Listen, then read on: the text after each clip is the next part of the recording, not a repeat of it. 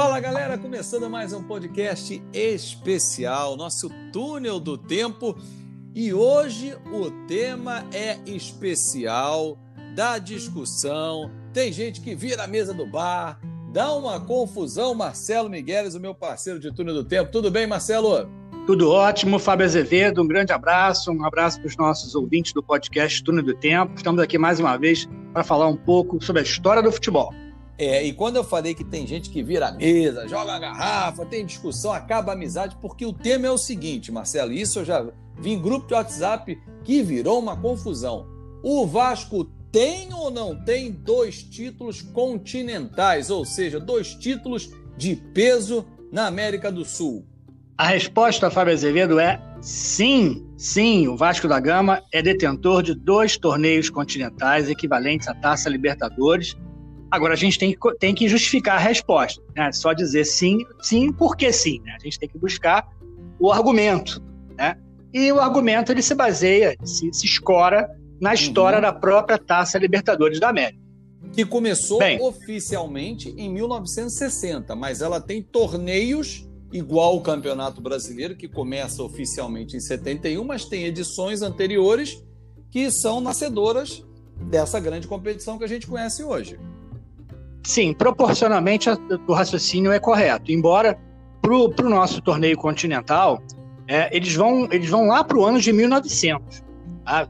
Vamos bem longe mesmo, 1900. É, onde uruguaios e argentinos disputavam torneios, competições, copas entre eles, tá? já desde 1900.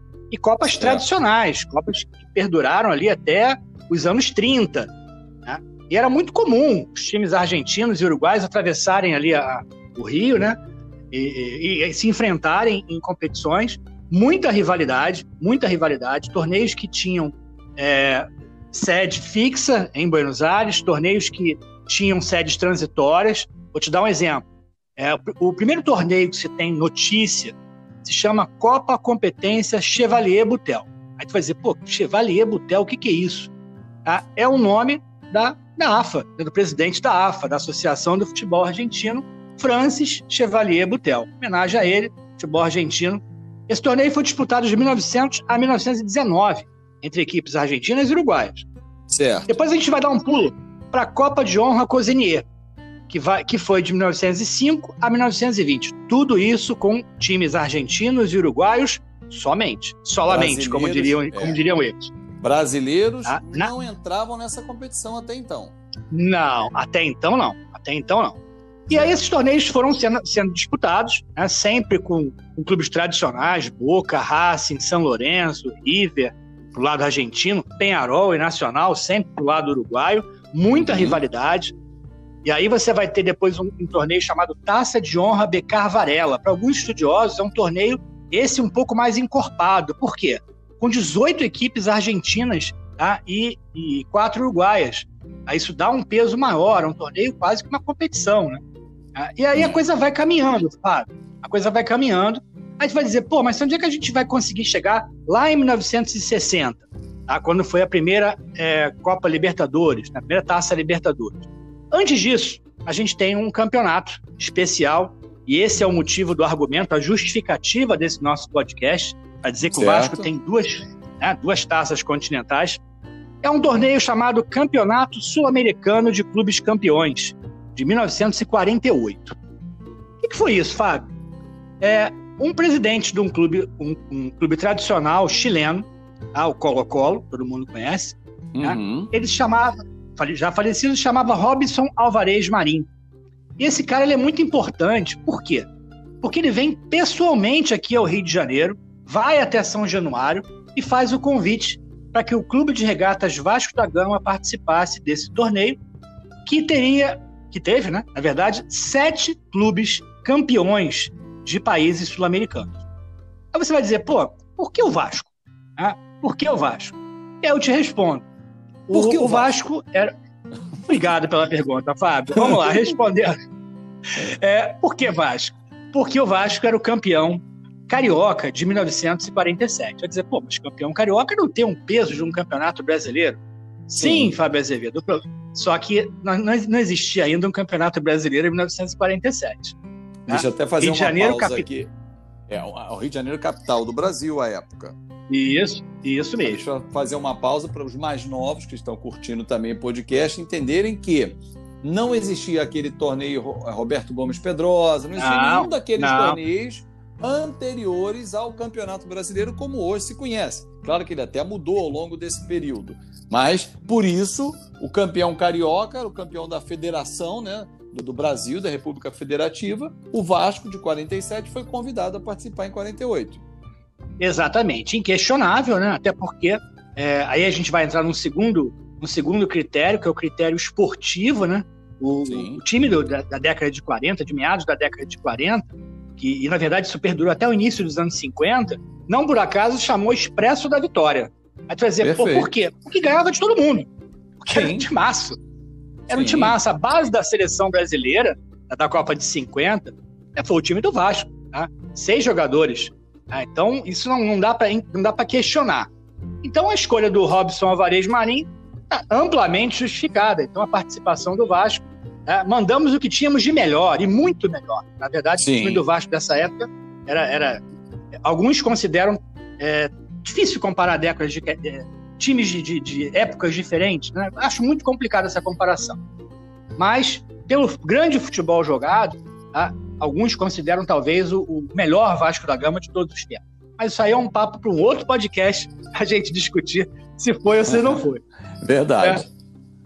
Vamos a 48, Fábio. É, organizado o torneio, o Robson, é, que era presidente do Colo-Colo, é, conseguiu levar a cabo esse torneio, que perdurou de 11 de fevereiro a 14 de março de 1948. Tá? Mais de um mês. E um torneio. É, quase, mais de um mês. E aí chamou clubes tradicionais, clubes campeões. Tá? Por exemplo, do próprio, do próprio Chile, né? ele é presidente do Colo-Colo, o Colo-Colo era o melhor time chileno, tá? o time chileno era o, o anfitrião, vamos dizer assim. Uhum. E aí uhum. convidou também o, um time chamado El Litoral. Aí com esse nome você acha que esse time é da onde, Fábio? É o Litoral. E imagino que seja de algum litoral. De algum país que tenha praia, certo? Exatamente. Não, né? Não, não, não, não. Só que não, Fábio. É o, é o litoral, é da Bolívia. É da Bolívia. Ah. A Bolívia não.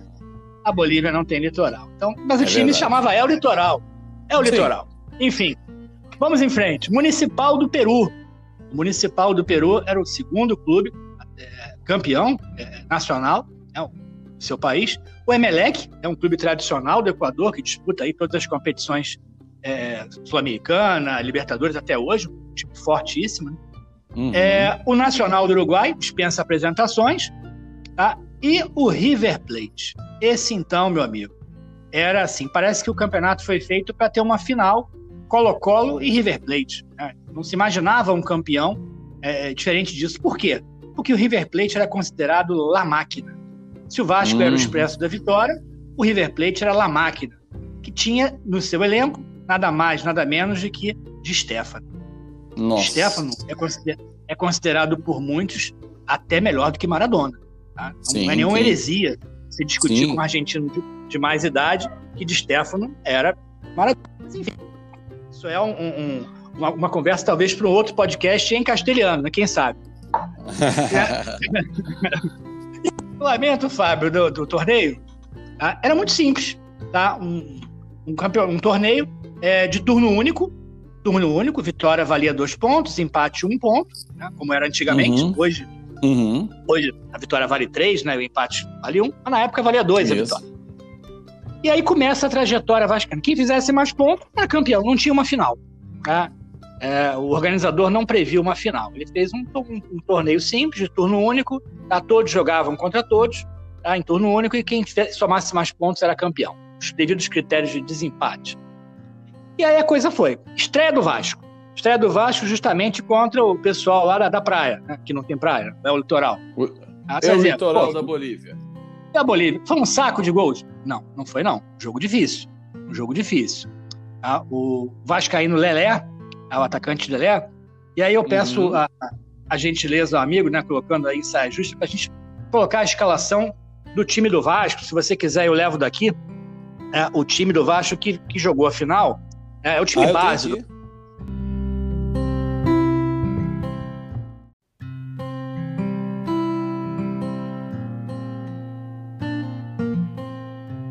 Deixa comigo aqui, eu tenho a escalação aqui, Marcelo. Aliás, para quem está curtindo, a gente possa entender, antigamente o esquema era diferente, era 2-3-5, né? Que a gente sempre ouve falar daquela linha famosa do Santos de ataque com cinco jogadores na frente, e o Vasco não era diferente. Mas vamos à escalação. Barbosa no gol, Augusto e Wilson, Eli, Danilo e Jorge, e aí a linha ofensiva de Jalma, Maneca, Friaça, Ismael e Chico era o time base do Vasco, inclusive jogou a final contra o River Plate no dia 14 de março de 1948. Olha, Fábio, a gente vai chegar nesse dia, a gente vai chegar nessa final. Sim, e sim. A, a, caminhada do Vasco né, começou com a vitória sobre o Litoral. Né? Nesse dia, Lelé, é, que é um jogador que substituiu, substituiu o Chico, marcou dois, dois gols. E o Vasco venceu, abriu 2 a 0 né? Os bolivianos descontaram no final, o Vasco perdeu um jogador. Né? É, e aí a partida terminou 2 a 1 um para o Vasco da Gama. Resultado até relativamente apertado, talvez para a equipe mais fraca do torneio. E aí vem o segundo jogo do Vasco, né? É, alguns dias depois, quatro dias depois, o Vasco encara o Nacional, tá? O Nacional. Aí você vai dizer, pô, um jogo duro, né? Um jogo, esse jogo aí, realmente o Vasco teve muita dificuldade. E na verdade isso não aconteceu. Tá? O Vasco jogou muito bem. A Ademir, tá? num, numa arrancada sensacional, abre o placar. Tá? E Friaça tem um gol mal anulado pelo juiz chileno, China Madrid. Tá? Abre uma vantagem de 2 a 0. Os uruguaios descontam, tá? mas o Vasco é, reage, tá? amplia sua vantagem, faz 2 a 1 Maneca, Danilo e Friaça e chega 4 a 1 no placar. Tá? O, a nota triste é que Ademir quebrou o pé nesse jogo tá? e não jogaria mais nesse torneio. Né? Isso preocupou a equipe vascaína, uma vez que Ademir, o grande jogador da equipe, né? se, se o River Plate tinha de Stefano, o Vasco da Gama tinha Ademir, mal comparando, um jogador é, extremamente, extremamente é, habilidoso. Né? Então, é, realmente foi uma perda muito grande para o Vasco da Gama.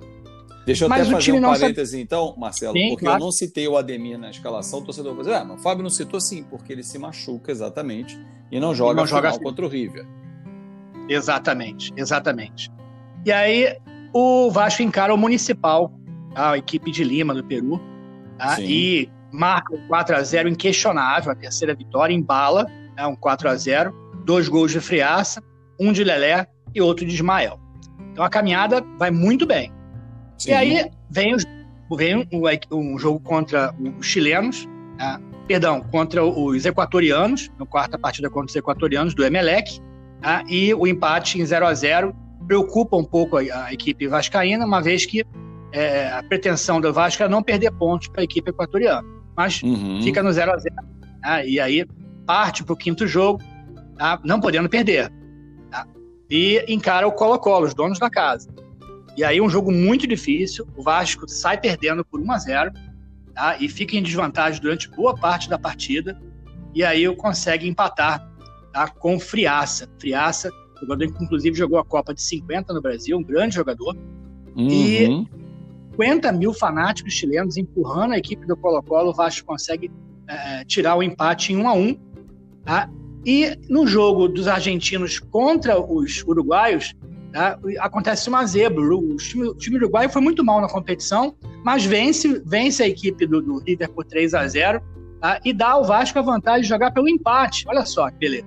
No último jogo, tá, o Vasco vai precisando apenas empatar contra o River Plate. O que, na verdade, foi um torneio feito para é, premiar a equipe que somasse mais pontos, acabou tendo uma final, uma final é, inusitada, né, uma final não prevista, né, entre Vasco da Gama e River Plate, e foi justamente a última rodada né, desse torneio de todos contra todos, coincidiu sendo uma final, ou seja, só os dois tinham chance de serem campeões. O Vasco jogava, quem fosse vencedor era campeão, e o empate era do Vasco da Gama. Tá? E aí eu vou perguntar para você, o que, que você acha que aconteceu? Ah, eu não vou estragar essa surpresa, eu vou deixar você fazer as honras da casa, né? Exatamente, um empate em 0 a 0 tá? um jogo duríssimo, tá? É, realmente a zaga vascaína consegue segurar, se segurar completamente o ímpeto tá? da equipe argentina, tá? inclusive acontece um pênalti a favor, um pênalti meio duvidoso tá? a favor dos argentinos, Tá? E o grande goleiro Barbosa, um dos, talvez um dos jogadores mais injustiçados da história do futebol brasileiro, tá? pelo que aconteceu na Copa de 50. Tá? Ele pega a penalidade máxima, o Vasco mantém o zero no placar, o empate. O Vasco tem ainda um gol muitíssimo mal anulado, tá? marcado por Chico, né? também titular da seleção de 50. E o jogo termina 0 a 0 festa. Fábio, a primeira conquista de peso de um clube brasileiro no exterior. Até então, olha só, antes de 1948, um clube brasileiro não havia conquistado um torneio é, de projeção, um torneio de peso tá, no exterior. Então, vitória do Vasco da Gama, a vitória do torneio, empate com sabor de vitória, 0 a 0 tá? E a taça tá lá, a bela taça tá lá na sala de troféus de São Januário.